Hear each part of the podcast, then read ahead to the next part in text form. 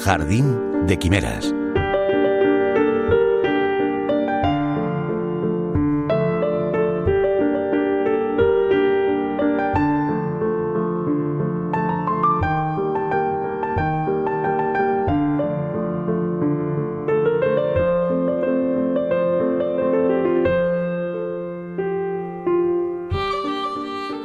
Volver es para mí un verbo de susurros, no de geografías. Eso dice el escritor italiano Henry de Luca en su nuevo ensayo, Napátrida, un silogismo que une la palabra apátrida y la palabra Nápoles.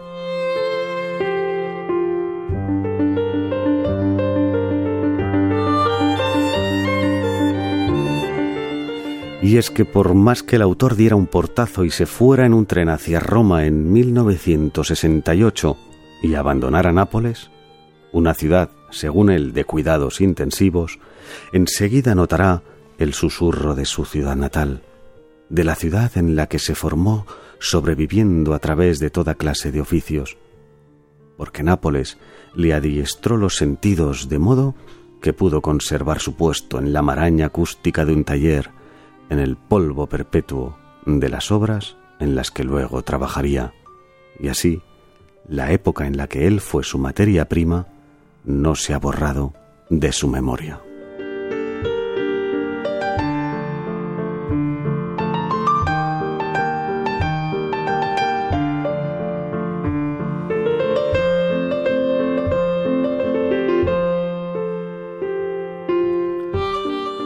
Nápoles adiestró a Henry de Luca en el arte de la supervivencia y también en el arte de la literatura. Como decía el gran Fabrizio de André, del diamante no nace nada, del estiércol nacen las flores.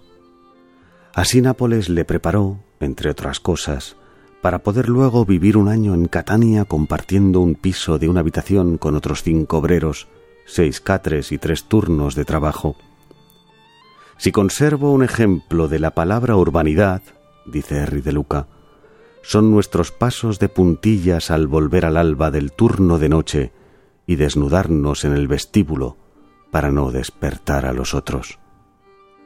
Más adelante, Henry de Luca pudo escribir en lugares estrechos e incómodos, condición idónea para los relatos, porque proviene de una ciudad abarrotada, en la que no faltaron peleas, gritos, cisternas, comidas, lutos. De ahí vino también su amor por el viento y por el dialecto napolitano.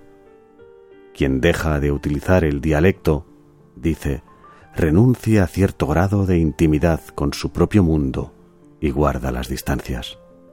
A fin de cuentas, lo que hace Henry de Luca es aplicar a Nápoles una frase del profeta Ezequiel sobre Jerusalén que dice, La ciudad es la olla y nosotros somos la carne.